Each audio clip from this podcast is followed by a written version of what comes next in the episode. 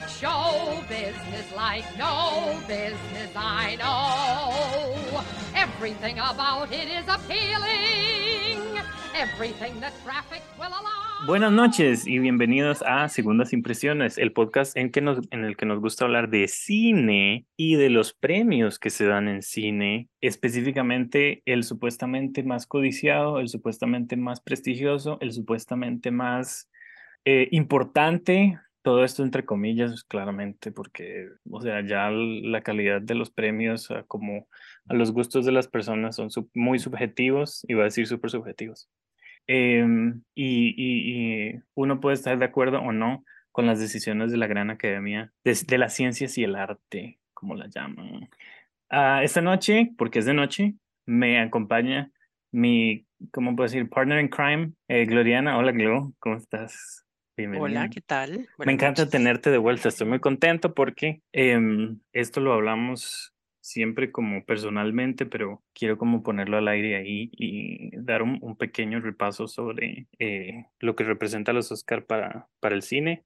Hablando de las películas que están nominadas, eh, ¿cómo lo ves este año? ¿Lo viste bien? ¿Te, te, te gustaron las pelis? Porque a mí te voy a decir sincero, me gusta mucho más este año que el año anterior. El año anterior estuvo un poco flojo. ¿Cómo lo ves? Primero, muchas gracias por invitarme de vuelta. Y yo concuerdo, revisando la lista de las nominadas em, y las películas que vimos este año, siento que eh, han habido propuestas diferentes y han habido propuestas mejores que el año pasado. Concuerdo. Estaba repasando las pelis del año pasado. Ah, espérate que tengo la lista porque eso es muy importante. Em, las películas, las nominadas del año pasado, estaban eh, viendo que me gustaron solo, o sea, como que amar, amar, amar, solo tres de diez estuvieron nominadas. Belfast, Coda, la eventual ganadora, no hablamos de eso. Don't Look Up, Drive My Car, Dune, King Richard, Licorice Pizza, Nightmare Alley, El Poder del Perro y West Side Story.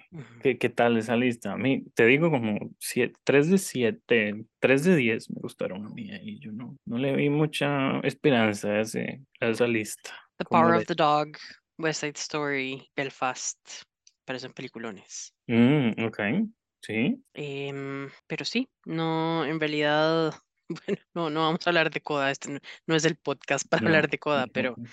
Eh, entiendo por qué ganó, entiendo que es una película que le gusta mucho al público em, y como tienen la forma de votar también de preferencial, entonces probablemente muchas personas también la pusieron de número 2 o número 3, no necesariamente de número 1 y entonces eso la catapultó. ¿Será que habrá ganado por, por la prueba Consensus Choice?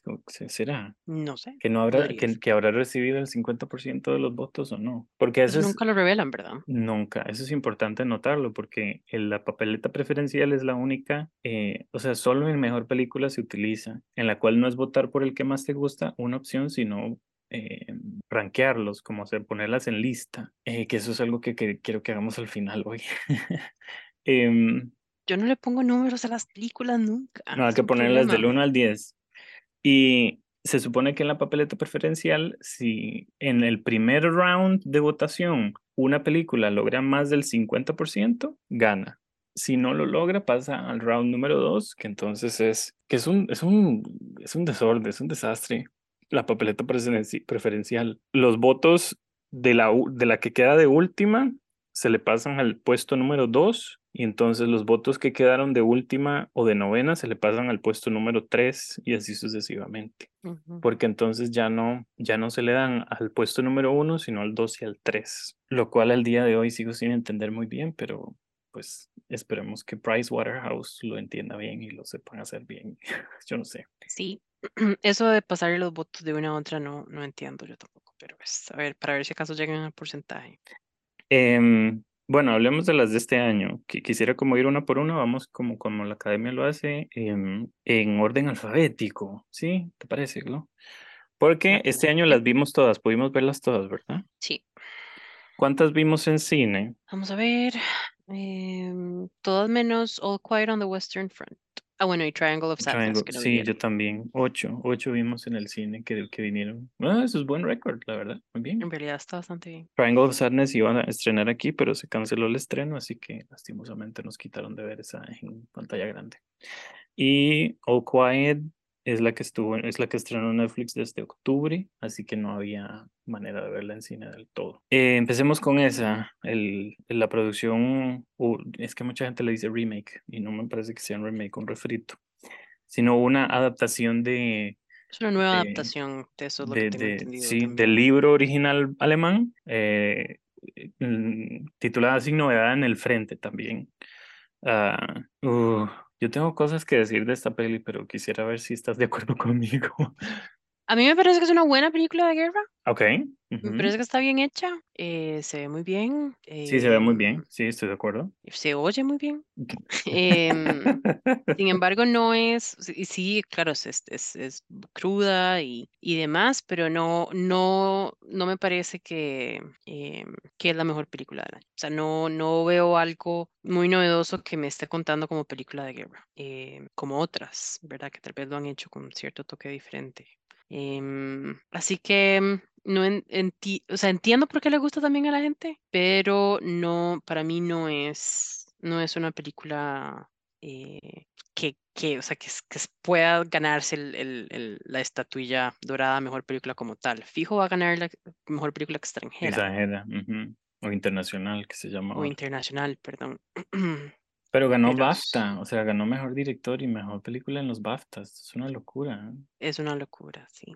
No entiendo yo por qué le gusta tanto a la Yo gente. tampoco. O sea, me pareció competente, me pareció una denuncia de la guerra muy interesante que tiene que mostrar como la crueldad de, de todo eso. Curiosamente, a través de imágenes bellísimas, ¿no? Ujú. Eh, con unos colores impresionantes. Am, pero sí, yo la encontré súper tediosa. Me costó Me, mucho terminarla. me parece que el hecho que sea una producción alemana, ¿verdad? También eh, que ah, como autocriticándose, eh, me parece que es Mm, algo que mm, es digno de resaltar, porque la ok. anterior versión era era una producción estadounidense. Ujú. Entonces, por ese lado también siento que es, que es algo positivo. Pero, mm, digamos, esa película probablemente si saliera en disco, no la compraría para mi colección personal. Y ya va a salir. Es de las, de las pocas películas de Netflix que va a salir en, en Blu-ray. Es, es una locura eso. Que, bueno, de seguro se va a ver muy bien, pero sí, no sería una película que yo repetiría en el futuro cercano así del todo.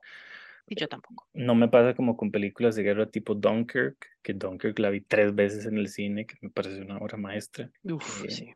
Que, que- que por la, la manera en que plantea las cosas y todo, me parece que está demasiado bien hecho. Em, pero bueno, ahí está. Uh, sin novedad el frente, All Quiet on the Western Front. Eh, ¿cuánto le- no sé si calificamos, ¿te parece calificarlas? No, bueno, quedémonos así. Eh, sigo. Avatar, El Camino del Agua o The Way of Water, como dijo Riz Ahmed a la hora de las nominadas. Eh, Soy la persona equivocada para hablar de Avatar. voy- Eh, voy voy a monologar aquí yo. en realidad, yo sé que a vos, eh, eh, vos estás del bando que si te gustó la película, yo considero que no debería siquiera estar en este listado de las 10 mejores películas del año. Oh, fuertes declaraciones. Este, no, mm, eh, eh, no, no voy a negar que tecnológicamente eh, James Cameron, ¿verdad? Logra avanzar el tema de lo que son efectos visuales. em, es eso, eh, o sea, las, las, el brazo, esa toma del brazo azul cuando se está montando Jake Sully en el nuevo eh, bicho este acuático volador, em, que no es un Banshee, Banshee era el volador, no sé cómo se llaman los nuevos, se se me olvidó. Que vuelan, y- pero que Este, también son de agua, ¿no? Que suben y ajá, bajan. Ok, sí, sí, sí, sí, sí. es el que era, el que era, eh, como es más difícil de aprender a domar. Y él está, digamos, el brazo en el agua y fue una combinación de efectos visuales con maquillaje, con, ¿verdad? Con todo, me parece increíble. Y la animación del agua como tal, increíble. Em, pero, pero, gran pero, nos vamos a lo que es guion y nos vamos a lo que son actuaciones, es, me parece, a mi opinión muy personal, es completamente trillado, son cosas que ya hemos visto antes. Es, como dicen, es danza con lobos, pero con los, con los Navi, con las personas con azules. Lo voy a reiterar, me parece que Fern Gully, película animada de los 90, este, tiene un mensaje ambientalista más fuerte. Lo hizo primero lo hizo mejor y lo hizo con más humor, este, porque Robin Williams hacía la voz del personaje de, de Batty, el murciélago, que es buenísimo, este, que Avatar. Me, me parece cansado. Y eso que la vi dos veces, dos veces. Pudiste verla en IMAX, ¿no? Primero en Magali y luego en IMAX, que era donde se suponía que tenía que verse, en IMAX Ujú. 3D. Así que tuve las dos experiencias y puedo decir que sí, visualmente se ve impresionante. Pero de ahí en fuera. esta tampoco es una película que voy a agregar a mi colección personal.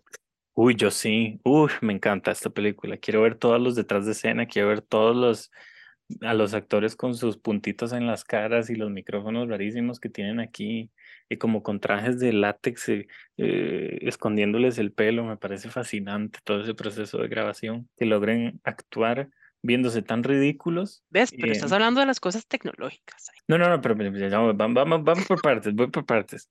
Este, sí, o sea, y que, y que funcione, ahí voy, funciona ese tipo de cosas también cuando ya los ponen en efectos especiales. Ah, A mí sí me gusta esta peli. Yo, bueno, ya la hablé con, la hablamos con Charlie en el podcast. eh, me parece casi, bueno, no voy a decir obra maestra, pero, pero me parece magistral la manera en que maneja el melodrama. Este, James Cameron, a través de sus de salidas fáciles, claramente. ¿No te pareció Sí. que Night Theory era muy, lo Neytiri que es el los gringos, one note? sí, es el personaje más eh, desaprovechado. Estoy muy de acuerdo con eso, sí. ¿Y te parece que Jake Sully actúa bien?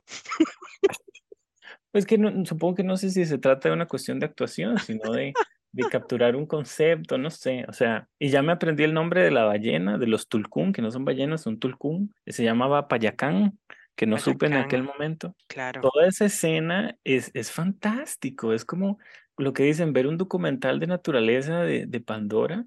O sea, yo vería tres horas solo de eso. Y no solo, sos el sea, público meta, entonces. se acaba la cuestión de documental y luego nos pone la, los últimos 40 o la última hora de pura escena de acción, eh, que me pareció buenísima. Un, un remake de Titanic ahí en el que vuelca el barco y em, yo la vi, yo también la vi dos veces, la segunda vez que la vi la vi con mucha más eh, audiencia y la escena en que se le corta el brazo al malo, al, al cazador de ballenas, este, todo el mundo este, se sentía la energía como de satisfacción, fue fantástico, a mí, a mí me parece. ¿Ves? Pero es que ese malo, es que todo es como caricaturizado. Es Es, una caricatura, sí, sí, ay, sí, es terrible, es terrible.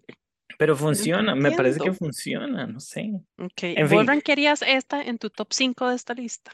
ya vamos a hacer el ranking al final, ya, ya lo, ya lo vamos a hacer, va- vamos por partes.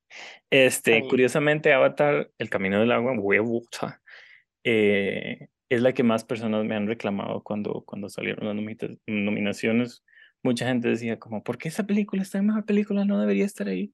Hay que recordar que los Oscar este, ah, responden al, al contexto que hay y el contexto cuando se estaban dando las nominaciones era que Avatar estaba haciendo estragos en taquilla y a la gente le estaba gustando mucho. Así que, de, por eso está ahí, ¿no? No, yo creo que igual Avatar y Top Gun Maverick, bueno, yo no sé si esto también ha sido un fenómeno de, de pandemia, porque ves, esas dos películas con la clase de plata que hicieron y la cantidad de meses que estuvieron en cartelera manteniendo un montón de cines, ¿verdad? Y cineplexes, este, abiertos y activos y generando plata, eso sí les agradezco mucho, porque a mí el futuro del cine como tal es un tema que me preocupa constantemente. Em, Sí, entonces nosotros. entiendo que por ese lado, Ujú. em, ¿verdad? Eh, estén ahí, pero si yo estuviera a cargo de esta lista, yo no las hubiera puesto. Ya vamos a poner las, las eh, inclusiones y exclusiones, que me parece un ejercicio interesante. Este, ok, The Banshees of Inisherin, o Los Espíritus de la Uf, Isla, como la, como la de mis pusieron aquí. Em, tiene cuatro nominaciones en actuación, lo cual me parece fantástico. Eh, de Martin McDonagh, que no es un director que me había agradado mucho antes. A mí siempre su, entre comillas, humor negro nunca me ha gustado mucho, pero creo que aquí sabe utilizarlo de manera que la reflexión es un poco diferente. Y vamos a hablar de esta película y no pudimos, pero em, quisiera rescatarla aquí como casi la única, una de las, casi la única película que me gusta completamente de Martin McDonagh por la manera en que maneja el tema y tal vez sobre todo por la manera en que las actuaciones se desarrollan a través de, de la historia. Esa para mí es, se, se pelea el primer lugar de, de las películas de, de este año. Em, no tiene un punto débil. No puedo ver un eslabón eh, débil en, en, la cadena. Mm. Me parece que, eh, bueno, él, él siendo de un background ¿verdad? De, de, de, teatro, dramaturgo, el dramaturgo creo que más galardonado, más joven en su momento en el Reino Unido, em, ha producido, han producido no sé cuántas de sus, de sus obras eh, teatrales. Y em, había estado pensando que él, eh, oí, una entrevista con él donde mencionaba que el montar una, una obra de teatro le toma mucho tiempo. Em, son muchos años aparentemente. Eh, no solamente todo lo que es el trabajo previo, sino después eh, lo que son ensayos, lo que es poder montarla y después la cantidad de noches que vaya a estar en, pues en escena, ¿verdad? Que en ocasiones a veces han, han estado años. Entonces, algo que me hizo mucha gracia es que él se comparó un poco con Column, el personaje de Brendan Gleeson, en donde él ya estaba pensando, bueno, em, será mejor que yo emplee, no sé, siete años en hacer una, una obra de teatro, para ver, o ver em, el fruto de mi trabajo, siete años para una obra de teatro que le voy a dejar yo a la humanidad, eh, versus tal vez un proceso eh, de hacer películas, digamos, y que pueda llegarle a más gente, porque más gente la va a ver, que versus la cantidad de gente que va a tener la opción de ir probablemente al teatro físicamente. Y este, para él el proceso de hacer la película, hacer esta, fue un proceso muchísimo más rápido. Eh, él escribe, eh, pues tiene facilidad para escribir, no dura tanto escribiendo sus, sus guiones. Y eh, la producción como tal y la filmación fue muy expedita, en realidad. Fueron bastante eficientes y pudieron sacar esta película en dos, tres años. Oh, wow. Entonces indica que, como Column, se está preocupando un poco más de lo que pueda dejarnos en cuanto a trabajo y que pueda ser visto y aprovechado por la mayor cantidad de gente. Eh, me parece Su legado, que, básicamente. Básicamente. Em, bueno, ya me iba a brincar a otra cosa, pero me parece que, o sea, todo, la dirección actoral, los actores son perfectamente escogidos Y, y, actúan, eh, no hay, es, es, que no hay escena mala, no hay escena mala, no hay diálogo que no se sienta natural em, y es, es un tema tan interesante porque es, es, es el rompimiento de esta amistad, o sea, ¿qué hago yo si vos llegas mañana y me decís ya, ya no, ya no me oh caes bien, ¿verdad? De la nada. Y yo, pero, ¿cómo? Pero si te caía bien ayer. Sí, ayer sí, pero ya no. Pero ya hoy no. ¿Verdad? Sos una persona aburrida. este, y empieza este, este, este, quebranto de esta relación eh, y es, está tan bien manejada. La ambientación es perfecta, ¿verdad? La, la, cinematografía en estas dos islas eh, de Irlanda es, bellísima, entonces es el contraste perfecto más bien con esta historia de rompimiento que están, que están llevando y el director quería que fuera una película estéticamente bella. Em, construyeron el pub eh, donde van, que me parece que, que, que lindísimo, y adrede hacen las paredes como oscuras y negras, brillantes, para que sobresalten los rostros de los personajes ahí, juegan con la iluminación. Se ve lindísima esta película. La música. La música. Es bellísima también. Eh, Jenny the Donkey es perfecta. sí. ¿Verdad? Es eh, el casting perfecto también ahí con, de animales y trabajar con animales que siempre han dicho que es complicadísimo. Eh, es verdaderamente para mí una de las mejores películas que, he visto recientemente. Em, la disfruté enormemente y mm, espero que, que el, clip que ponen, ¿verdad? Cuando dan la nominación de Colin Farrell, que me parece que da el, papel de su vida, acá hace el papel de su vida. Este, que tiene y la desgracia de estar el mismo año que Brendan Fraser en The Whale. Sí. Em, cuando está borracho, y habla de la importancia de la amabilidad y la gente que es nice, ¿verdad? Me parece que es eh, de las mejores, de las mejores escenas. En realidad todas las escenas me gustaron, pero esa, esa me, me, me impactó. Y Kerry Condon, que yo en realidad ya no la conocía como mm. actriz, quedé completamente convencida, me encanta. Ahora, o sea, Kerry Condon 100%. ¿Le darías el gane a ella o a Angela Bassett o a... Sí, me inclino por Kerry Condon. Ok. Eh, aunque me gustan en realidad todas las actuaciones de las mujeres. Em, y Barry Keoghan, ¿verdad? Este, este muchacho que lo hemos visto ya en varias películas donde hace papeles, de, pero un poco diferentes, un poco extraño. Siniestros incluso. En esta le vemos una como ingenuidad y una pureza. Eh, esa escena en donde él habla con Kerry Condon en el, al borde del lago sobre sus sentimientos y demás, es de romperle a uno el corazón, que yo creo que ahí fue donde yo te escribí cuando la estaba viendo y te puse, Barry Keoghan tiene la mala suerte de que está nominado el mismo año que Ki Huy Kwan, que va a ganar este mejor actor eh, secundario por Everything Everywhere All at Once. Pero si no, yo se lo daría a él. Em, no solo yo se lo daría también, sino que, o sea, esa escena que, que mencionaste, en la que él le, como que le confiesa su amor a ella, a Carrie Condon. Ah, no me acuerdo el nombre del personaje. Um, Siobhan. Siobhan, muy lindo nombre también, Siobhan, como, como la de Succession. Eh, esa escena dura, ¿qué? ¿Tres, cuatro minutos? es, eh, es un diálogo entre ellos dos. Para mí es la escena del año. O sea, no hay palabras, la cantidad de cosas que siente uno con un par de frases, con un par de miradas, como al vacío, eh, con el agua eh, eh, al fondo. Ah. Y la manera como termina, que nada más dice, bueno, ahí se va ese sueño. Ajá, ah, no, es devastadora. Estando la importancia, te digo, es devastadora. Yo tuve que escribirte en ese momento. Hay palabras. Ponerte que sí, eh, me impresionó montones. Y yo creo que es no solamente eh, el conjunto de el talento que ellos tienen, sino la dirección actoral que tuvieron y el guion que tuvieron tan preciso. Súper preciso. Em, ¿Verdad? Todos estos elementos, es que todos los elementos son excelentes para mí en esta película. y por supuesto, el comentario, perdón, ¿verdad? Sobre el sinsentido de la, de, las disputas humanas. Y, de la, y de la guerra, ¿verdad? Porque termina de una manera también, bueno, no sé si podemos hablar de spoilers, pero termina en donde vemos que un personaje que era muy bueno al principio, termina más bien este, inclinándose por la violencia también. Entonces, sí. Brillante. No, nada que agregarlo. Muy bien. Este, estoy de acuerdo en todo lo que dices.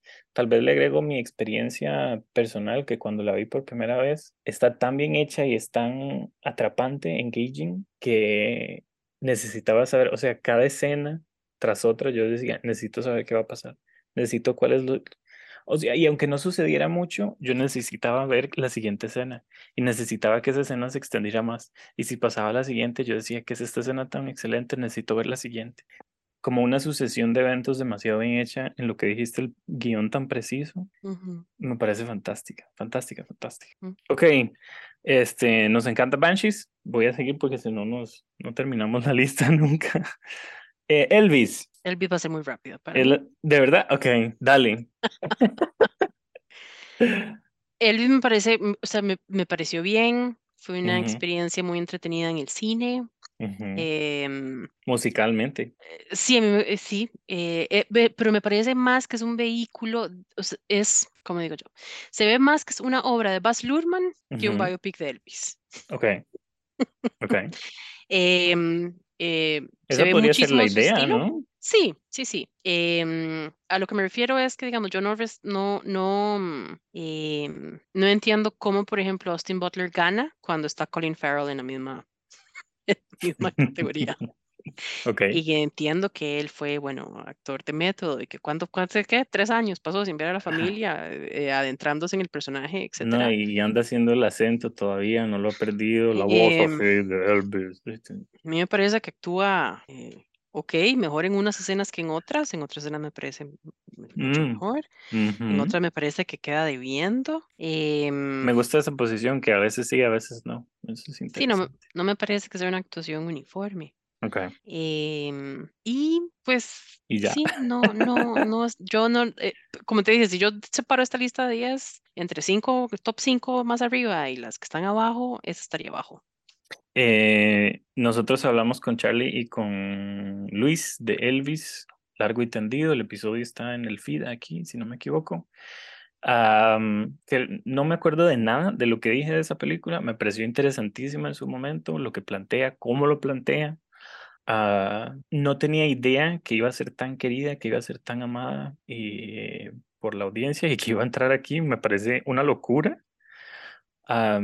y que en su momento no entrara el Gran Gatsby, que a mí el Gran Gatsby, la de anterior de Baz Luhrmann, me parece buenísima también. Sí, a mí me encanta eso también. Y con Leonardo DiCaprio, uh, Carey Mulligan, Mulligan, y Tobey Maguire. Tobey Maguire, ajá. Me parece fantástica. Esta mm, la pondría un poquito por debajo de esa en términos de Baz Luhrmann. Y mm, sí, digamos, el ejercicio de personaje es interesante, en como el- la subida y la caída, muy tar eso.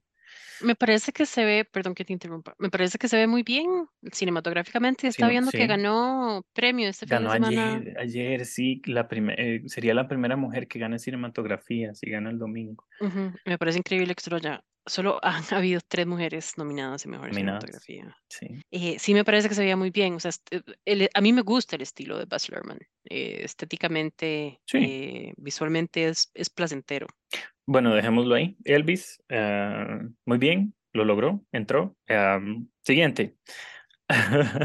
todo, eh, everything, everywhere, all at once, o todo en todas partes, en todo, ¿cómo es? Todo en todas partes al mismo tiempo. La eventual Pues- ganadora del domingo, clarísimamente. ah, no sé ni qué decir. Puedes empezar vos porque sé por dónde. Yo he estado, a ver, yo le tenía tanta, pero tanta, pero tanta, pero tanta emoción a esta película. Peleé, eh, peleé como loco porque la trajera la distribuidora. O sea, no se sabía lo que estaba pasando en Estados Unidos, el fenómeno que era.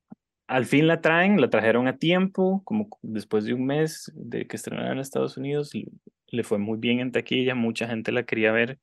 Yo estaba como loco y cuando la vi no, no solo me pareció un poco superficial en su contenido, en lo que planteaba, la cuestión, lo que, lo que hemos hablado de Avatar, que, que, que es la cuestión de, no sé, la familia, el amor, todo, me parece que no va mucho más allá de eso. Eso en un sentido. En otro sentido, tiene demasiadas escenas de acción que me parece que no aportan en nada al, a la narrativa global. Eh, siento que no, no es como tipo una película El Tigre y el Dragón, también con Michelle Yeoh, en la cual el, el baile del, de las artes marciales es parte de, digamos, de su estética, ¿no? Aquí la estética de, de todo en todas partes es justamente eso, hacer una locura, uh, un popurrí o un, ¿cómo se llaman los que hay en, la, en las iglesias? De los vidrios. Vitral. Eh, un vitral, sí.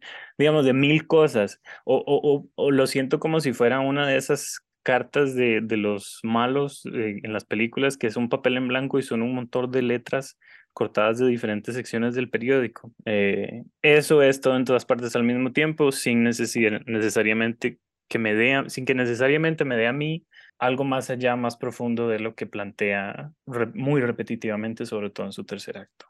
Pero, dicho esto, entiendo mucho por qué ha gustado, entiendo mucho la originalidad de la película, entiendo mucho el amor que se le tiene a los actores porque son, son muy buenos todos, excepto Stephanie Sue. Stephanie Sue me parece que no es muy buena en su papel.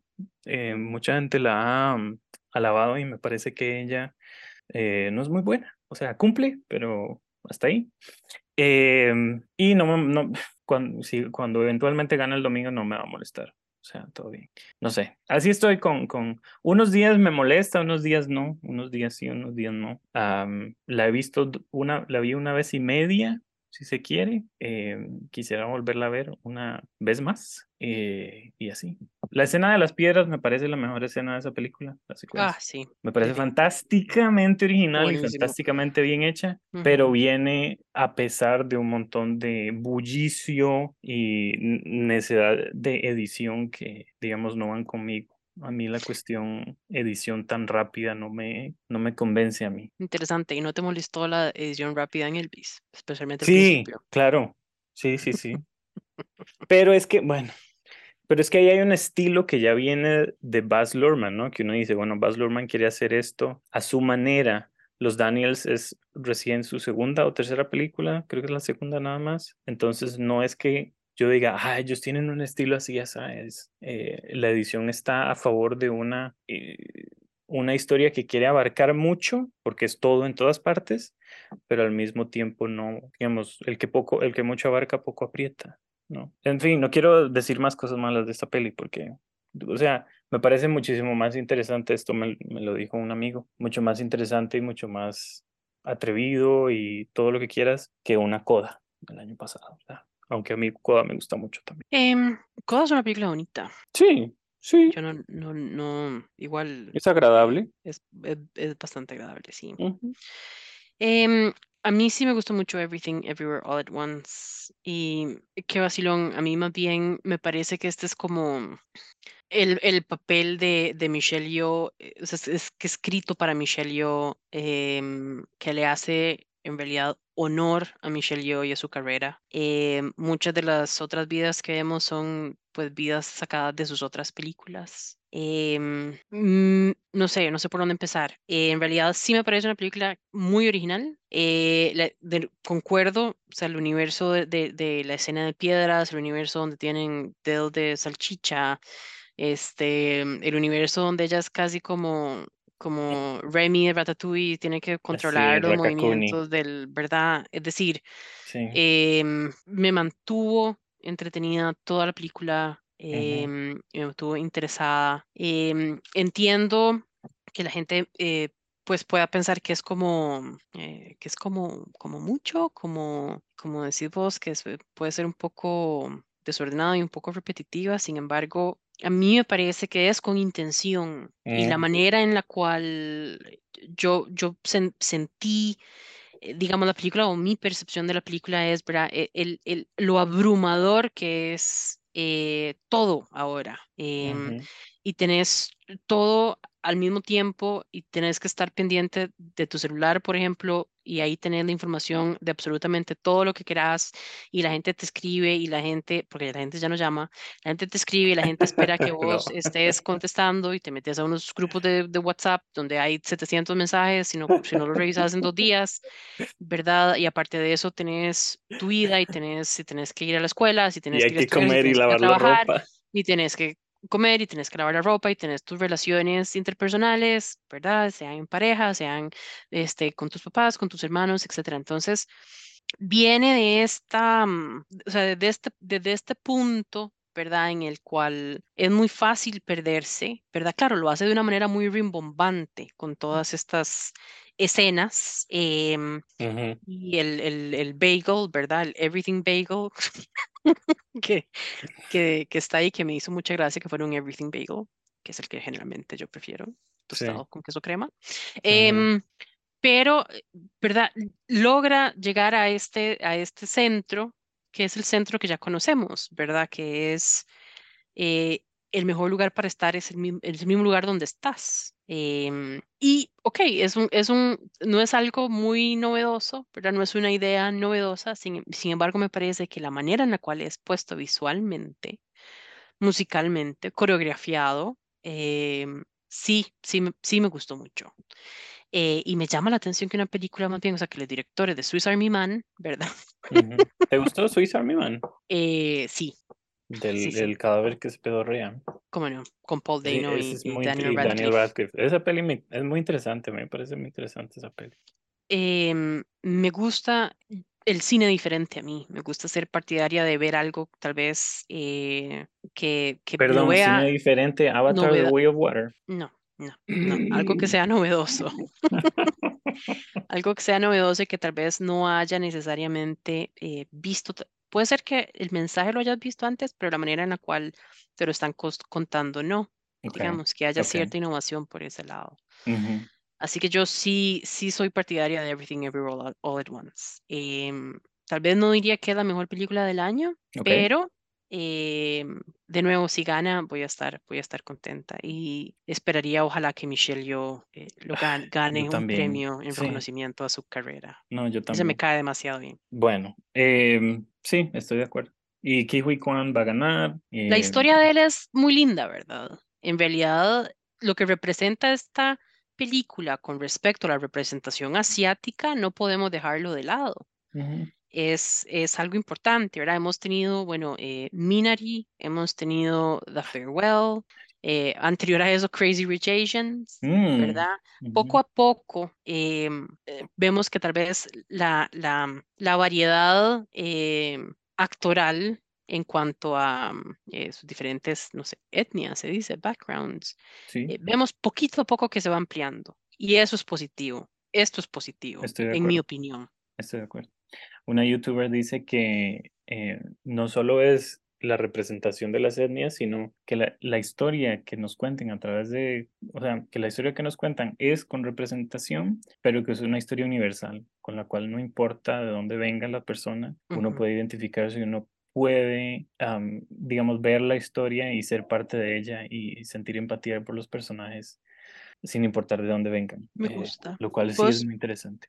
¿Vos no sentiste empatía cuando estaba enfrente de Deirdre Bo Deirdre, verdad? La de, la de los impuestos, interpretada por Jamie Lee Curtis, diciéndole que todo estaba mal y haciendo... O sea, yo con solo imaginarme ese enredo de facturas y cosas, ¿verdad? Y los problemas con el Ministerio de Hacienda y todo, Dios mío, eso, ¿qué más abrumador que eso?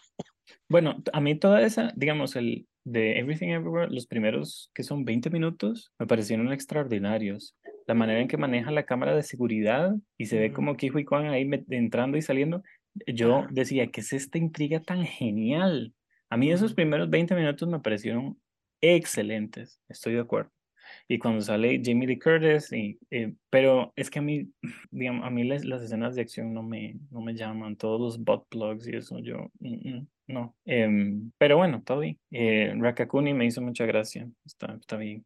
Eh, divertido. Eh, ok, Everything Everywhere, la eventual ganadora, bien por ellos. Ah, mencionaste Minari. Minari es una obra maestra. Minari me parece fantástica. Uf. Em, sigue mi personal favorita. Eh, yo soy muy predecible en ese tipo de cosas. A mí las películas que, que me hablan visualmente me gustan mucho. Y los Fableman uh, ha sido catalogada como algo solo bonito, tipo coda, como ay, qué lindo, y e ignorada por ser Steven Spielberg. Eh, yo hablé con Charlie sobre esta película, así que no tengo mucho que agregar. Me parece que, estoy usando muy gratuitamente la palabra obra maestra, pero si no la uso uno ahora, ¿cuándo lo va a usar? Y Fable Bands me parece y creo que ya lo habíamos hablado, no es una carta de amor al cine, no, es una, eh, una visión de, de, la paternidad, una visión de el, cerebro de una persona que está aprendiendo a entender a sus padres, eh, que los entiende de manera eh,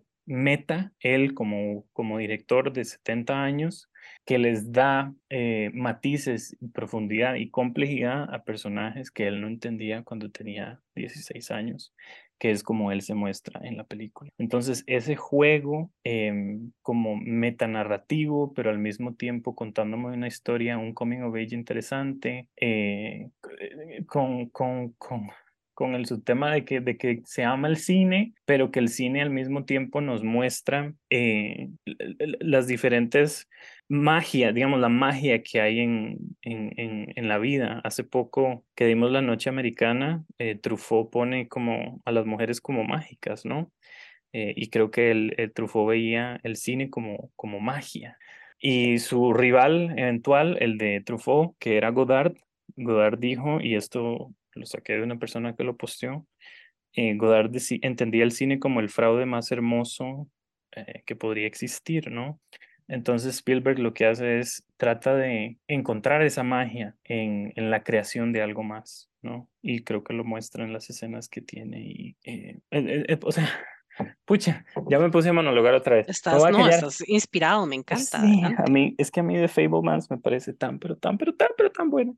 No solo por la escena final, sino por, por, o sea, la actuación de Michelle Williams, que mucha gente dice que es sobreactuada, pero por las experiencias que veo y lo que he leído, Así eh, era Mitzi. Parece que la mamá de Spielberg era así y más. O sea, que más bien la está underplaying her, o sea, que la está, eh, que, era incluso más exagerada en la vida real. Entonces, em, no sé, yo podría hablar de Fablemans todo el día, pero ya. A mí, a mí, ves, y eso sí puedo decir segundas impresiones porque la vi dos veces en el cine. Ah, wow. Creo que fue como back to back porque eh, quise llevar a mi mamá, la vi yo primero y después llevé a mi mamá al día siguiente. Em, mm. es, es una joya de película. Yo entiendo que la gente diga, como decís vos, que la están catalogando como linda y nada más. Pero es, primero que nada, o sea, yo en realidad doy gracias de que mi vida ha coincidido con la vida de Steven Spielberg y que estamos viviendo en el mismo momento que él, porque sea como sea, si quieres hablarlo como, ¿verdad? El papá del, del blockbuster y el papá de, de, el problema de, del cine, digamos, en hollywoodense que se trató de hacer entonces de fácil digestión después y que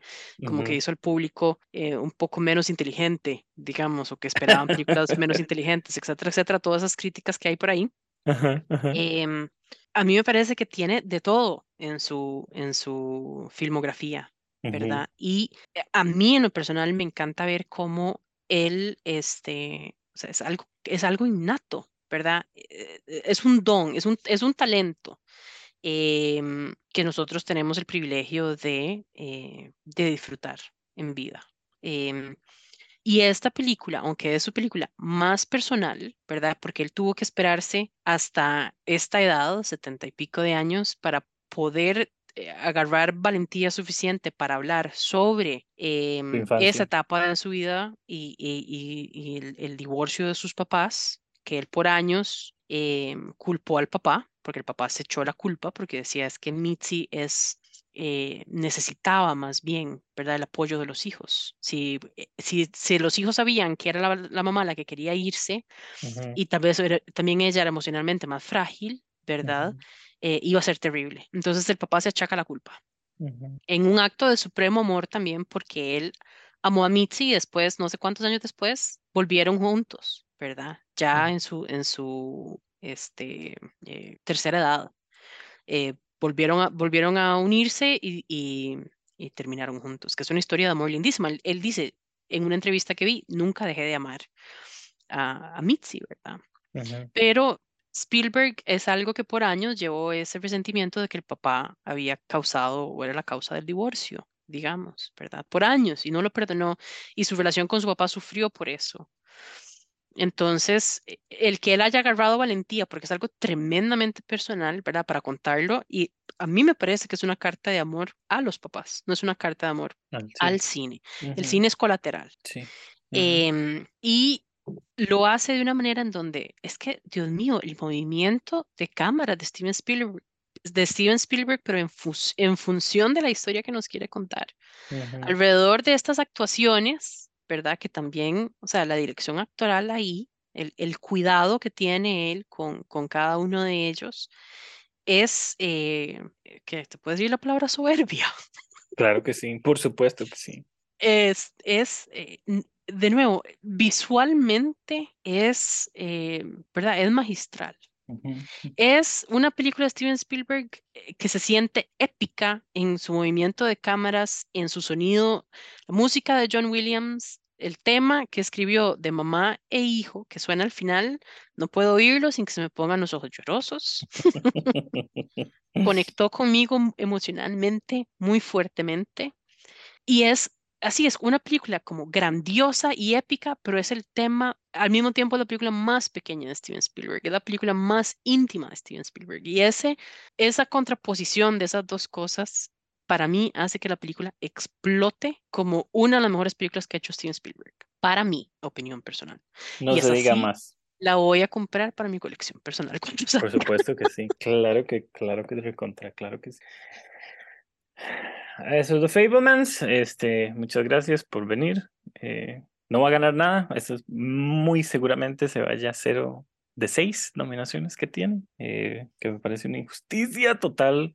Le daría todos los ganes, incluso nominaría a Gabriel Abel, lo hubiera puesto mejor actor. Eh, Actúa muy bien Gabriel Abel. Lo único que me molestó un poquito, que me sacó un poquito, y lo voy a decir aquí por si alguien más lo notó. Dale, dale, sí. Es el uso de lentes de contacto en Gabriel. Él tiene los ojos oscuros y le pusieron unos lentes como para tratar de aclarárselos un poco.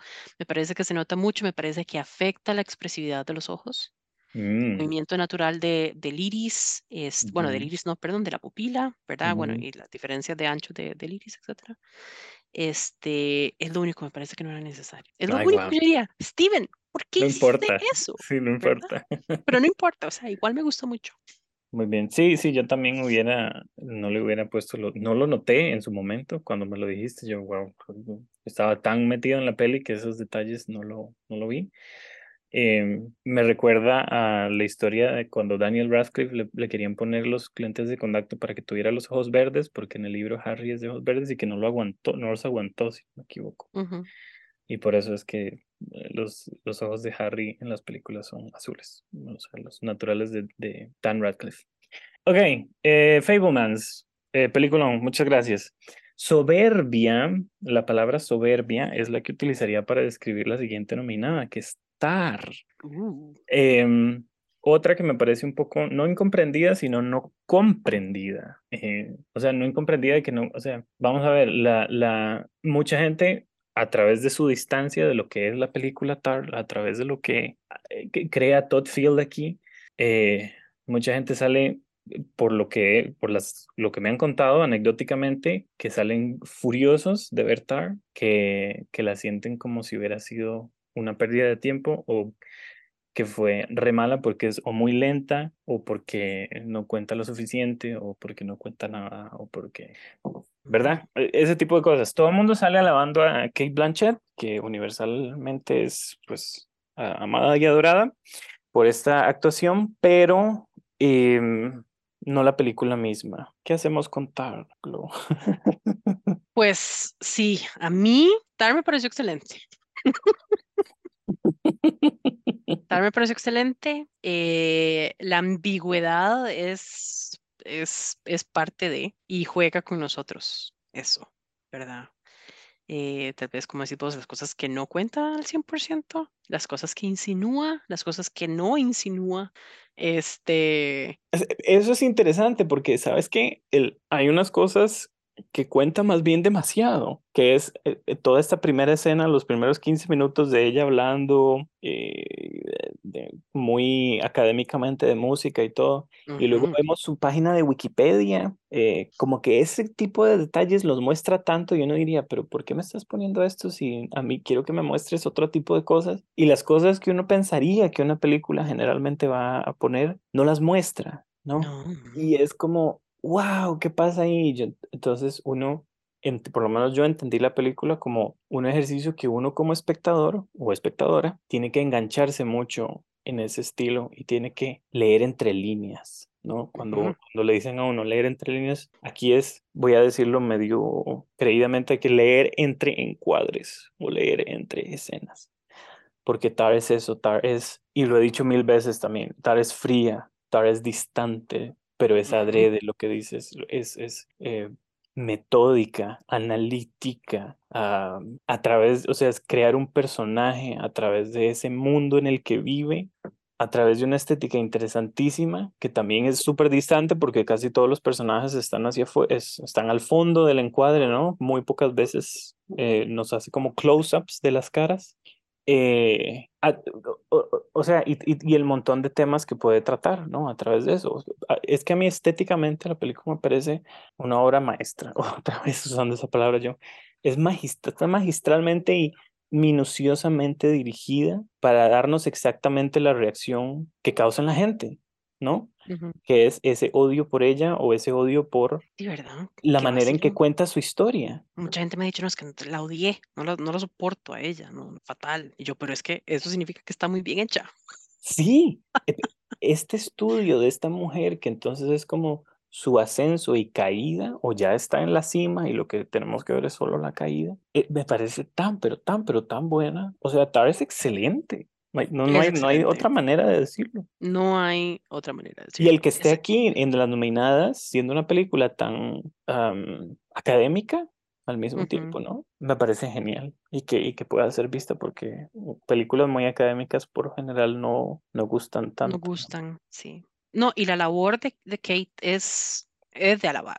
Sí, Es decir, eh, antes, antes de filmar, sabiendo lo que tenía que hacer, retomó, digamos, ella dice que tocaba piano chiquitilla, retomó piano para tocar Bach de las diferentes maneras como toca en esa escena, que esa escena, que es un plano secuencia, ¿cuántos minutos dura? No sé cuántos minutos dura, pero es impresionante. muy extensa.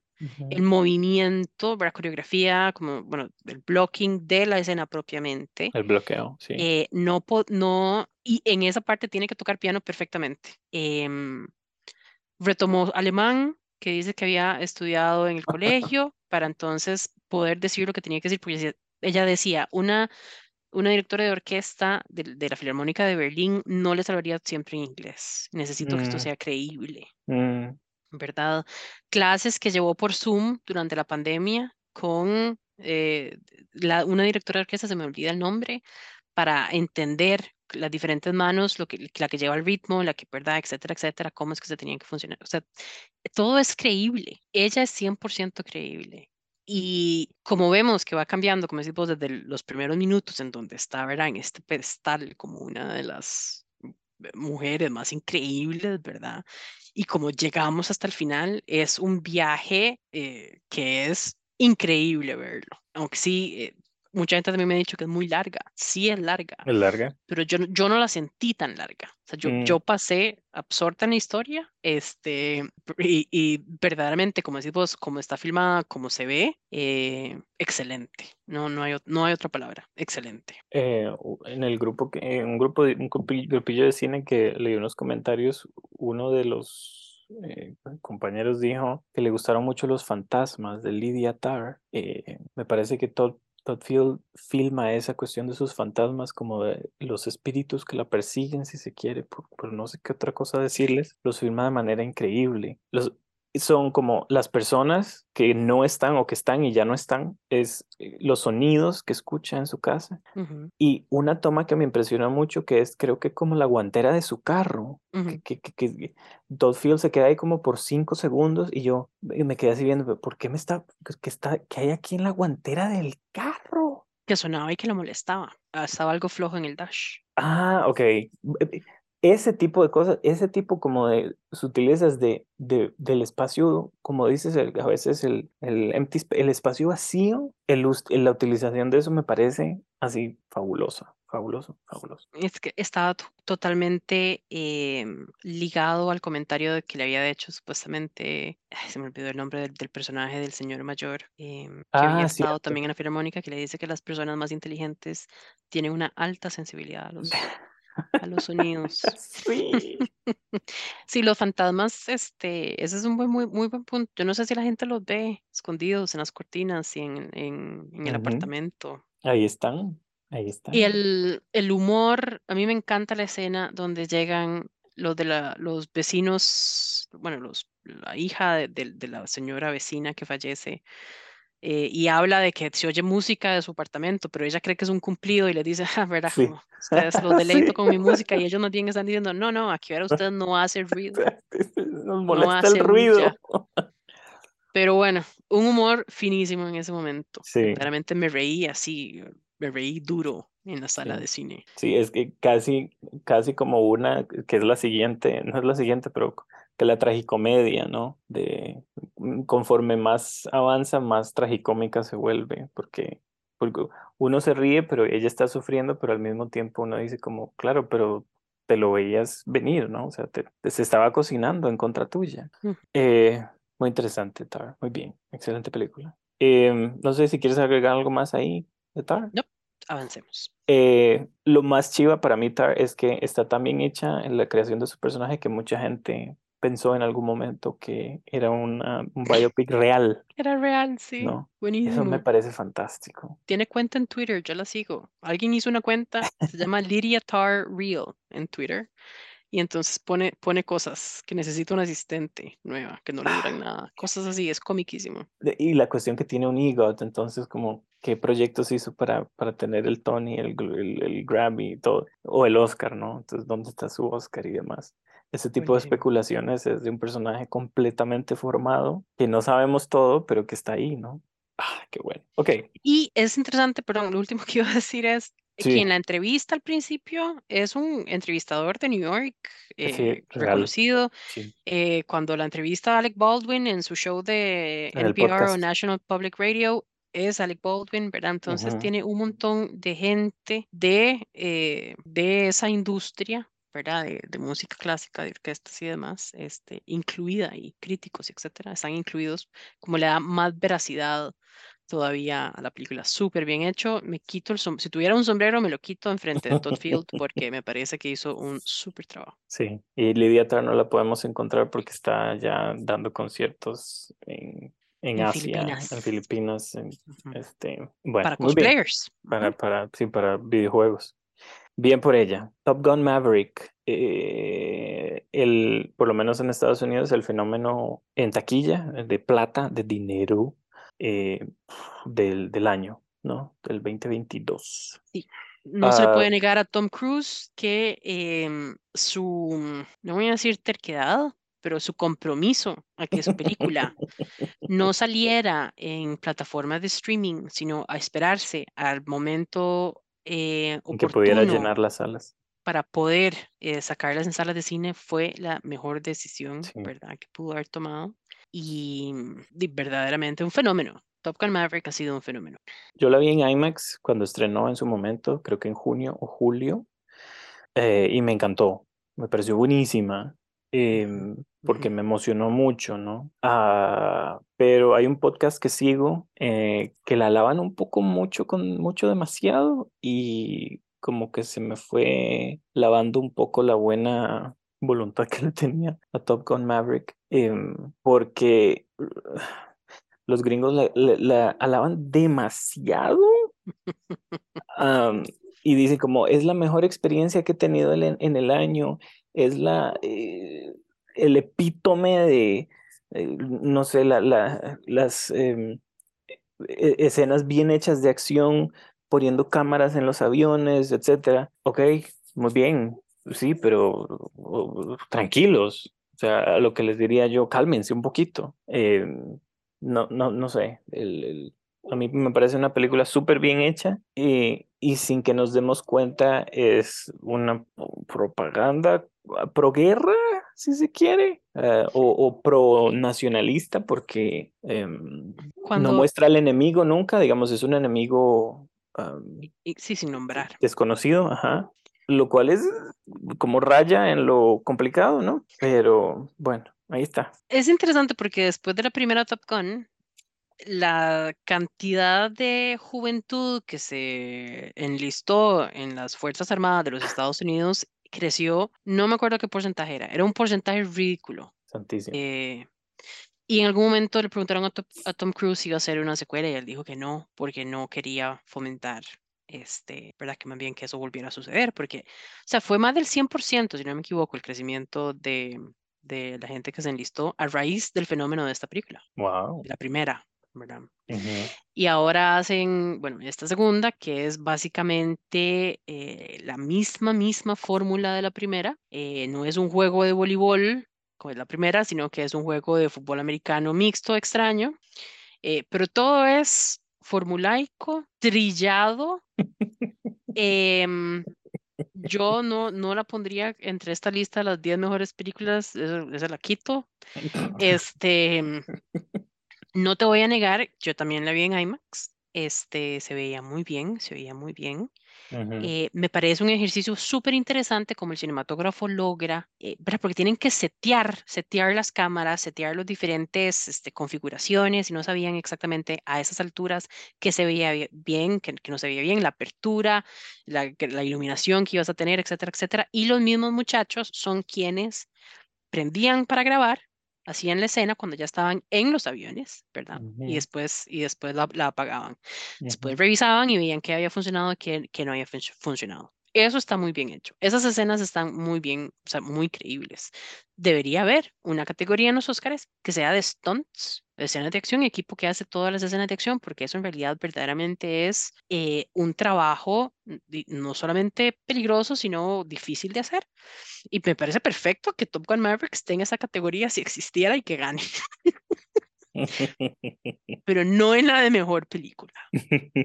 Juegan con Val Kilmer, ¿verdad? Que ha, que ha, que ha estado este, con problemas de salud y Sí. lo ponen ahí para que sea un momento muy emotivo y ma- manipule a la gente, ¿verdad?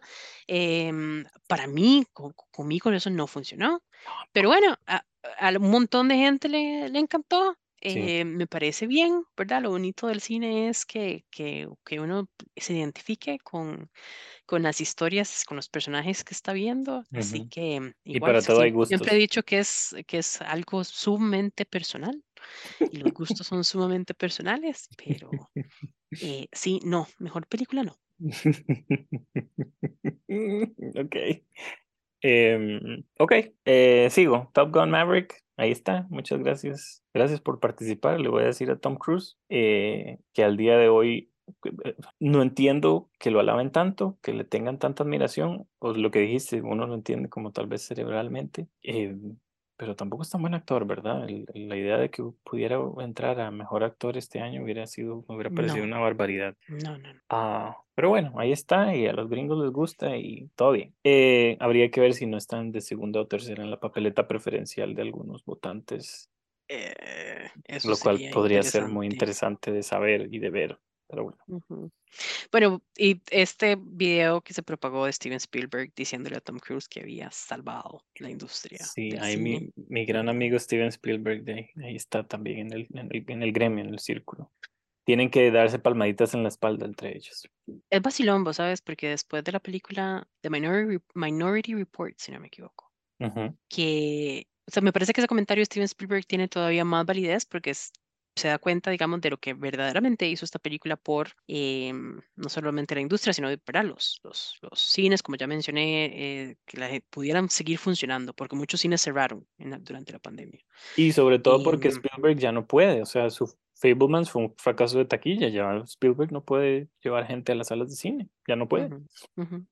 Pues este es, Maverick es el blockbuster, ¿verdad? Que el término que, que Steven creó con, con, Jaws. Sí, claramente. Pero con Minority Report hubo todo un tema porque él más bien, Tom Cruise empezó a meter con el tema de Scientology, empezó a reportar aparentemente sobre lo que hacía Spielberg, lo que hacía con su esposa, lo que pasaba con sus hijos. Y si vos ves, Spielberg nunca más volvió a trabajar con Tom Cruise. Eh, mm. fue, fue, un, fue un quiebre eh, fuerte en ese momento. Eh, no le gustó que mezclaba esas otras cosas eh, con el trabajo. Mm. Así que me parece igual que oírle este comentario tan, de tanta alabanza, digamos, por lo que logró hacer su película, es algo que verdaderamente eh, tuvo un impacto grandísimo. No, y va a tener impacto en los años venideros, en el futuro, las, eh, los tipos de películas que los estudios vayan a, dar luz verde, ¿no? El tipo de películas, los temas y la manera en que se hacen, que, que, no deja de ser interesante también los riesgos que toma Tom Cruise en el cine. Eh, ok, me, creo que me convenciste de ponerla de última en el ranking del final. Muy interesante eso. Eh, nos quedan dos. Triangle of Sadness, el triángulo de la tristeza, que se supone que es algo que tienen aquí uno entre las cejas. Yo no sí, sabía. Tampoco. Me parece muy interesante. Em, ¿Cómo te fue con el triángulo de la tristeza? Me fue muy bien.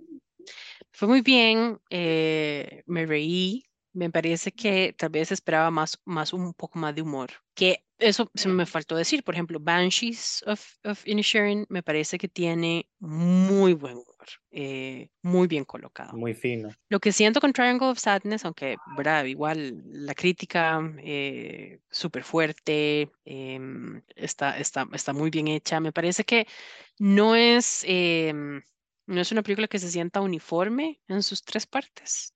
Eh, tiene como a diferencia, a diferencia, digamos, de The Square, también de, de Oslund, ¿verdad? Que es una película que uno ve más, eh, más congruente toda. Em, pero igual sí me parece, me parece una buena película. Lástima que no, que no llegó acá, acá al cine. Eh, esta, esta señora, ¿cómo es la que hace de Abigail? Ay, ¿cómo es que se llama? Dolly de León. Buenísima. Buenísima. Este, ¿verdad? Pero es totalmente otro, cambio, de, cambio tonal y cambio de ritmo. Eh, sentí yo, digamos.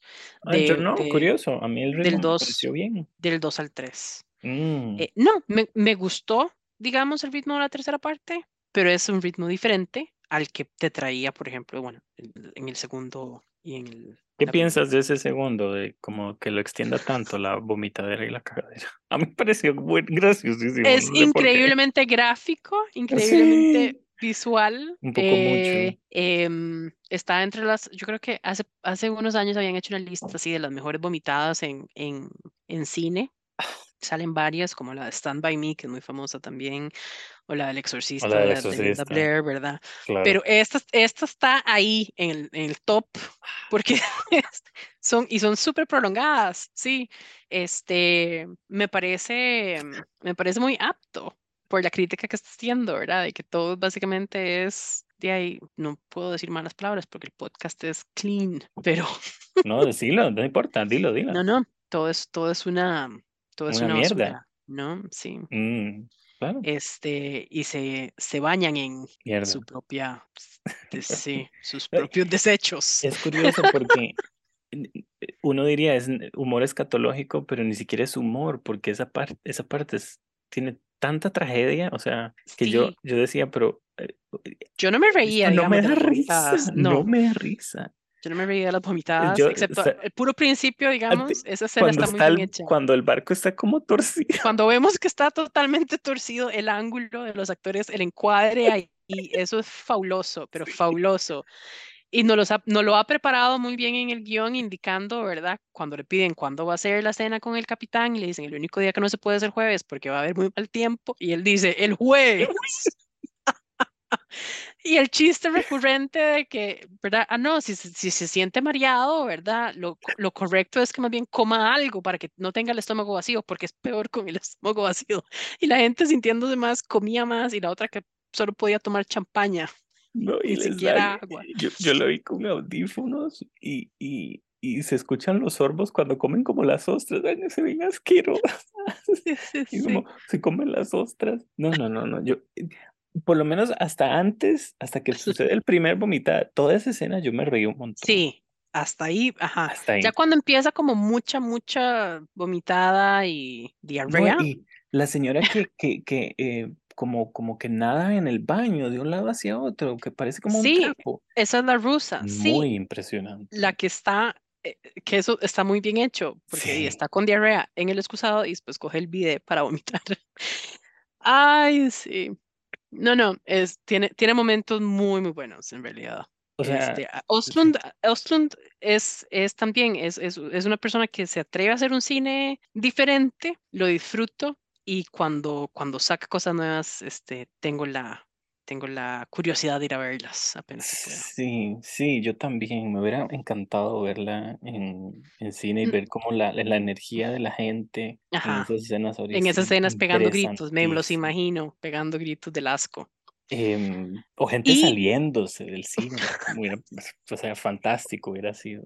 ¿Te imaginas? Sí, la gente que se sale porque dicen que es una cosa terrible. Eh, A, a- a mí me gusta mucho Oslund, me parece muy interesante lo que hace. Entiendo la crítica que como que es muy repetitivo, la comparto porque es como, bueno, ya entendimos el punto, pero él le da y le da y le da y le da. Como toda esta cuestión del Marx y Lenin y esta conversación que tienen el capitán y el otro ruso, que me parece graciosísimo también, pero es como, ok, y sigue, o sea, sigue, ¿no? Y siguen, y siguen hablando del, del ruso que es capitalista y más bien del, del gringo que es, es socialista y Sí. socialista. Y insiste, insiste, sí. Em, pero, por ejemplo, el, la estupidez de que entonces en, el, en, el, en el- la tercera parte, en el salvavidas, en el bote salvavidas, perdón, lo que hay es agua, un poco de agua y hay chips, o sea, hay bolsas de papas Ajá, fritas para servirte si estás más bien perdido en el mar, que más bien lo que son papas fritas con sal, lo que te va a dar es más sed, ¿verdad? La ridiculez de que eso, de eso, de que eso es lo que hay. Y después el Evian Mist, de que alguien incluya, ¿verdad? Por si tenés que sobrevivir en alta mar, este spray que es más bien para la piel, para humectar la piel. Y que dice, no, no, se lo pueden, es- o sea, que usen el spray cerca de la boca y se lo, se lo toman. Yo dije, cada vez que se lo ponía en la boca, yo dije, "Esta gente se está metiendo Lysol a la boca. Eh, simpatiquísimo. eh, Chistes recurrentes y la dependencia de que el, el- se está vendiendo el modelo por pretzel sticks. Es El decir, puto pretzel, el pretzel, ¿verdad? fantástico que el pretzel, todavía estoy con antojo y quiero ir a comprar unos pretzel los sticks. pretzel. Este, sí, sí, sí, la disfruté, la disfruté No, montones y en la cuestión realidad. esta de- del, del switch del poder, cómo el poder se transforma, porque Dolly León les dice, allá soy mucama, pero aquí soy la jefa. Soy capitán Eh, aquí. y ujú. entonces cuando eso se ve, eh, que por eso me hubiera gustado tal vez que cortara un poco en la segunda parte y extendiera la de la isla, porque Sí, ese final, y no lo voy a spoilear, pero la decisión que toma Dolly de León después como para poder conservar este, ese poder. poder, Es interesantísimo. Y, Sí. y termina y yo decía, no, yo necesito ver por lo menos 15 minutos más de esto, a ver para dónde va. Ujú. Eh, y lo cual me parece interesante que termine en esa nota porque es como, bueno, toma la decisión o no. Bueno, eso es un mini spoiler ahí. Eh, no, No, sabemos. no, no han dicho ¿verdad? nada, no sabemos. sí. Entonces, eh, sí, Si, sí, yo- si usted es una persona, querido oyente, que le gustan eh, saber exactamente en qué termina una película, probablemente no le guste el final de es Triangle verdad. of Sadness. Es verdad, sí. Todo, igual, toda la conversación del principio entre ellos, cómo se enoja él por la cuestión dinero, Ajá. me pareció finísimo. eh, esos diálogos, la manera en que lo maneja, la cuestión de los modelos que hacen correr a toda la gente y queda él afuera y, y después es, es, es todo lo- la moda es como la moda, no sé, consciente o lo que sea. El mensaje, el mensaje del, del desfile de moda del principio, Ese, del ese. optimismo y el cinismo. Ajá, sí. Sí, toda esa crítica ahí está muy simpática, sí, muy bien hecha. Em, a mí sí me gustó mucho Triangle of Sadness, la verdad. Sí, sí la Sí. disfruté. El, no es perfecta, claramente, o sea, se extiende, eh, es Sí la dejo en la repetitiva en su lista. Sí la de... Ok, perfecto. Muy bien. Esa no la quito. Em, Triangle of Sadness, como no vino al cine, está en Amazon Prime. Para la gente que no la vio, o por si la quieren ver, esa eh, se encuentra ahí para ver, porque la verdad se recomienda mucho. Y si, si no han visto nada del director y si ya han visto también, porque me parece que su estilo lo mantiene. Es casi cine de autor, si se quiere. Ruben Östlund ahora. A mí Discover también me gusta mucho. Y está muy bien hecha. Eh, técnicamente se ve muy bien en todo, todo, ¿verdad? La edición, Sí. también fotografía, este, banda sonora, sonidos, todo eso está. El sound, sound mixing y sound editing. Esta canción del cuando le pide a la mucama que se meta a la piscina y todo, el, el- como el juego de poder ahí también, quería Ujú. rescatar esa escena. Muy interesante, muy incómoda, Muy incómodo. pero, pero E- y la- alarga la incomodidad. Sí, eso ahí sí le acepto, como digamos que, pero bueno, muy bien. Ad- sí, adrede con Sí, propósito. eso es el triángulo de la tristeza, para que entonces no nos, eh, ¿cómo es? Afloja el triángulo de la tristeza, como le dicen al principio. Aflojémoslo, porque vamos a hablar de eh, Women Are Talking, perdón, Women Talking, eh, o Ellas Hablan, ¿no? que fue la última que vimos, la más reciente. Ah, me pareció fantástica, la encontré súper bien hecha, ah, bien manejada, su estética. Mm, sí siento que a veces como que podría profundizar un poquito más en los personajes. eh, eso me hubiera gustado más, sobre todo al final, pero lo que habíamos hablado el sábado de que termina en una nota como más esperanzadora, eh, eso me gusta mucho. Me gusta como que una película tan, tan sombría, eh, no solo en su tema, en sus temas, sino en, en sus temas, sus dinámicas y en su estética, que termine con una nota muy esperanzadora, me parece eh, muy agradable. Y, y me parece genial que haya podido entrar aquí al final de cuentas, en lugar de otras. Esa de mis películas favoritas. Está peleándose el primer lugar. Me pareció excelente. eh, me pareció, y voy a robarle aquí una, una frase que me, que me escribió Pablo cuando, Ujú. cuando este, después de que la vio, que me dijo que le parecía que el tema estaba magistralmente tratado. Y yo te voy a robar esa frase, la voy a decir. Porque está magistralmente tratado. Es, es, es un tema tan difícil, tan doloroso, tan fuerte, que cómo adaptas, porque es una adaptación de, que es, bueno, yo no sé si va a ganar mejor guion adaptado, pero se lo merece. Ujú, Este, mm, ujú. adapta esta, esta novela em, y, ¿verdad? El diálogo que tiene que establecer del- de la novela que leyó a el medio em, cinematográfico, ¿verdad? ¿Cómo logra en realidad captar? em, a mí sí me parece que va a decir, sí me parece que están muy bien desarrollados los personajes. Ok. Em, no sé si es porque ya la vi dos veces Puede ser. y vos solo una, pero Es que son muchos este, también, ¿no? Son sí, varias ellas. son varios personajes. Es, es un elenco coral Súper pero corales. fuertísimo. O sea, Sí. este, el casting, eh, vi el otro día que el, el, el director de casting es hermano mayor de Sarah Polly.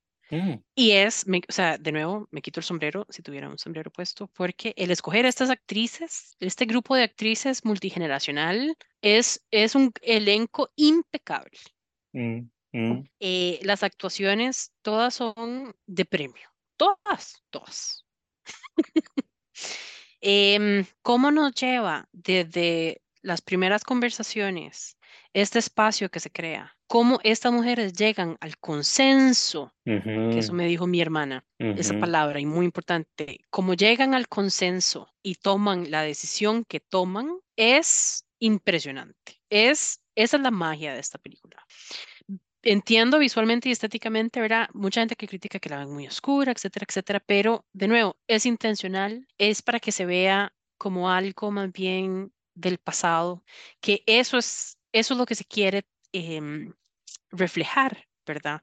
Este es el pasado de estas mujeres y el futuro es luminoso, el futuro es otra cosa, ¿verdad? Porque toman una decisión todas juntas para su supervivencia, para su vida. Em, yo no puedo hablar, o sea, más maravillas de esta película. Me encantó. Me parece que el mensaje, ¿verdad? No solamente de la violencia que pueden sufrir las mujeres de parte de, ¿verdad? De, otros, eh, bueno, en este caso, algunos eran sus hermanos algunos eran sus papás, sino al principio que ves que hay violencia lateral entre ellas mismas porque han aprendido en esta sociedad patriarcal ciertos conocimientos que uno no se da cuenta, pero inconscientemente aprende y ciertas actitudes también que aprendes. Mm, mm, Cuando no estás aprendiendo, no se está enseñando desde la base del amor, sino que se está enseñando desde otra base con otros intereses, los que manejan el poder en esta comunidad, por mm, ejemplo, los que te obligan eh, a mantenerte en ignorancia porque no les conviene en ningún momento que, salga de ella. Esta, bueno, es, es una película sumamente fuerte, es una película em, que no es de fácil digestión. Yo no creo que todas las personas puedan ver esta película, especialmente si son eh, personas ¿verdad? que han sufrido traumas similares en su vida. No hay violencia gráfica en, en la película, sin embargo, vos sí la sentís este, mentalmente y emocionalmente cuando vemos los flashbacks de los ataques de estas mujeres, que de nuevo no se ven los ataques, se ve justamente el momento después cuando se dan cuenta que han sido atacadas. Em, me parece una película increíblemente importante, increíblemente valiosa. Eh, me alegra que esté en esta lista, que haya entrado y espero que más personas la vean porque verdaderamente es excelente. No creo que que se le haga justicia a nivel de, de premios. Me gustó que en los eh, premios independientes recibieron el premio de Robert Altman, que es un premio muy importante y muy, muy bien merecido. Em, no sé qué más decir, parece excelente. Muy de acuerdo, estoy de acuerdo en todo lo que dices y como son las mujeres las que tienen que hablar en ese momento, entonces pues me cae. no, y, y, o sea, el elenco, estoy incluyendo también a Ben Whishaw. claro, claro. Es, la representación, es la representación de, del hombre. Eh, bueno, por alguien me decía, no, es que yo ya no puedo con todas estas películas que odian a los hombres. Y yo, no, no, no, no es que odien a los hombres. este, Estamos hablando de, de ¿verdad? De, de hombres, o sea, agresores, a hombres que no están bien. En, en, opuesto tenemos a August, el personaje de Ben, ¿verdad? Que es, es increíblemente desarrollado en el, poco tiempo que tenemos y lo poco que dice. La actuación de él también es espectacular. Eh, no, de nuevo, a esta película yo no le veo un, punto débil. Eh, me encantó y espero que ojalá si no la han visto, que la vean. Y ojalá que gane guion adaptado, porque este año guion adaptado está bastante, entre comillas, flojo la categoría. Y mm, pues las dos posibles a ganar son ella, Sarah Polly, o eh, All Quiet on the Western Front. Entonces, eh, yo creo que... Vos sabés por quién voto yo. Sí, yo ahí le voy a Sarah Polly como mil veces, ¿no? Definitivamente. creo que es un reconocimiento que les, le, vendría muy merecido, ¿verdad? Es que sí. Concuerdo. Eh, Gracias, Glo. Esas son las 10 nominadas de este año Mejor Película que me interesaba no rescatar porque estuvieran nominadas, sino porque pues todas las películas tienen algo diferente que decir y todos respondemos a ellas de manera diferente también, ¿no? Y, me encanta que pueda haber diversidad entre, entre 10 películas, que hay una para todos. Em, ¿verdad? Y, de ahí que sale lo que hablamos de la papeleta preferencial, que me, me, me llama la atención. Entre 10.000 votantes que hay en la academia, ¿cómo votará cada uno? O cada una, cuál pondrán de primera, de segunda y así, y cuál es entonces la que eventualmente resurge como el consenso, como dijiste, porque nunca es por mayoría, a no ser que la amen todos y sí gane la mayoría más del 50%. Ahí también, ¿verdad? Eso, ¿cuánta gente, cuántos votantes en realidad ven las películas? O las han visto, nada más sí. porque Sí, oyen tal cosa, les dicen tal cosa. Bueno, yo voto sí porque sí. Yo creo que no, no, no, no son muy eh, responsables los votantes. Creo que a veces sí, los votantes, uno como que no es votante, como que hace la tarea con más ganas que los votantes mismos a veces. Em, que estoy buscando ver todos los documentales yo y los cortos también y, y no necesito, o sea, los que votan son ellos, no uno. Entonces, em, ok, para terminar, eh, no sé si te animas a decirme un par que quitarías, eh, ya que estamos en esas, tal vez ranqueame las u- cinco o, Mm. qui- o te animas a hacer las diez. No, mm, Tal vez hagamos cinco, del uno al cinco, las que Bueno, dejaría. más fácil, quito, quito Top Gun Maverick y quito Avatar y yo quitaría Elvis Ok. y metería Aftersun, Mm, metería Decision to Leave de Park ujú. Chan-wook, me pareció muy buena y metería ahí yo creo que Turning Red, que me encanta. Este, mm, Ok. pero mi, mi top 5, y no están necesariamente en orden de 1 al 5, estarían Women Talking, eh, Banshees of Inisherin, estaría mm, em, The Fablemans, estaría Tar y Everything Everywhere All at Once. Ok. Triangle queda de sexta. Queda seis. Ok. Perfecto. Me gusta. Sí, estamos parecidos, la verdad. Em, yo sí las, yo sí las, las pondría. O sea, si fuera votante, así votaría yo. Uno, The Fablemans. Dos. Tar. Tres, Banshees. Cuatro, Triangle Sad. Cinco, Women Talking. Seis, Avatar. The Way of Water. Eh, siete, Everything Everywhere All at Once. Ocho. Ocho y nueve, no sé, porque está entre Elvis y Top Gun, porque las dos las disfruté mucho, pero las dos me parece que también las podría quitar. Entonces, 8 y 9, Elvis y Top Gun, o Top Gun y Elvis 8 y 9, lo que quieras, no importa. Depende del mood del día, o cual, que un día me gusta, esté escuchando mucho, no sé, Lilo y Stitch por Elvis, y entonces pongo Elvis de primero antes que Top Gun. O cuando estrene Misión Imposible, ahora en junio, julio, me encanta Tom Cruise otra vez y todo lo que hace, sus locuras, entonces pongo Top Gun. Entonces depende del día, no importa. Ok. Y Número 10, All Quiet on the Western Front. Entiendo la película, bien por ella, se ve excelente, entiendo su mensaje, pero no he visto película de guerra más tediosa que esa yo. O sea, no. No puedo. O sea, está bien lo que quieras, pero no. Ese Me gusta, me gusta tu Y, ranking y, y sí, este, rescato las que dijiste. Afterson logró solo la nominación de Paul Mescal, una de las nominaciones más merecidas de los últimos años. Y mm, no sé, rescatemos una- tal vez The Quiet Girl, que está en internacional, Muy linda, sí, película gustó irlandesa. mucho. Ujú. Em, y nada, eso, ¿verdad? Creo que sí. Sí, yo creo que estamos. En general, ¿cómo lo viste? Creo me, que me disculpo porque he hablado mucho, siento. No, no, no. ¿Cómo, cómo viste el, tal vez una reflexión final, cómo ves el año, a comparación con el año pasado que hablamos? Creo que está mejorcito, ¿no? Sí, em, siento que hay más cosas eh, buenas en más categorías en general Sí. en, en los premios. Eh, sí creo que, que cuando decidieron las nominaciones, eh, bueno, no Todo hemos hablado de Tu contextual. Leslie. Ah, ¿Vos rescatarías Tu Leslie? ¿La meterías en Best Picture? Sí, claro que sí, por supuesto. Em, Y tampoco ¿verdad? hemos hablado de The Whale, que The Whale me parece una de las peores películas del año, terrible. The Whale, sí. Es interesante el fenómeno de The Whale y cómo a la gente le ha gustado. La cantidad de gente que ha buscado para ir a verla. Para ir a verla. sí. Este, mm, Se me olvidaba tu Leslie, qué bueno tu Leslie. Andrea Riseborough es increíble ahí. Que lamentablemente, pues yo no he visto. eh, ¿cuál es? Till o Sí, de Till, de Daniel y- Ujú. Sí, como para ver qué tal, porque dicen que actúa muy bien. A mí ella me gustó mucho en Station Eleven, que Mm, es uno de mis shows favoritos del año pasado de HBO, por si no lo han visto, Station Eleven. Este, mm, Y pero no sé, digamos, en cuanto Viola a Davis también, que no entró nada de, Viola, Woman sí, King. Woman King, que es, Ujú, ¿verdad? Y tiene toda su controversia ahí. Y sí. no sé, en realidad yo creo que lo hablamos siempre todo el tiempo, ¿verdad? Tenemos esta emoción por ver los premios y nos preparamos y tratamos de ver todo lo que podemos y todo, y después llega y pasan y nosotros, pero es que los premios son demasiado politiqueros. Sí, es una mierda. Los premios son una cochinada y ¿Por no saben invertimos tanta energía en esto si al final quedamos, ¿verdad?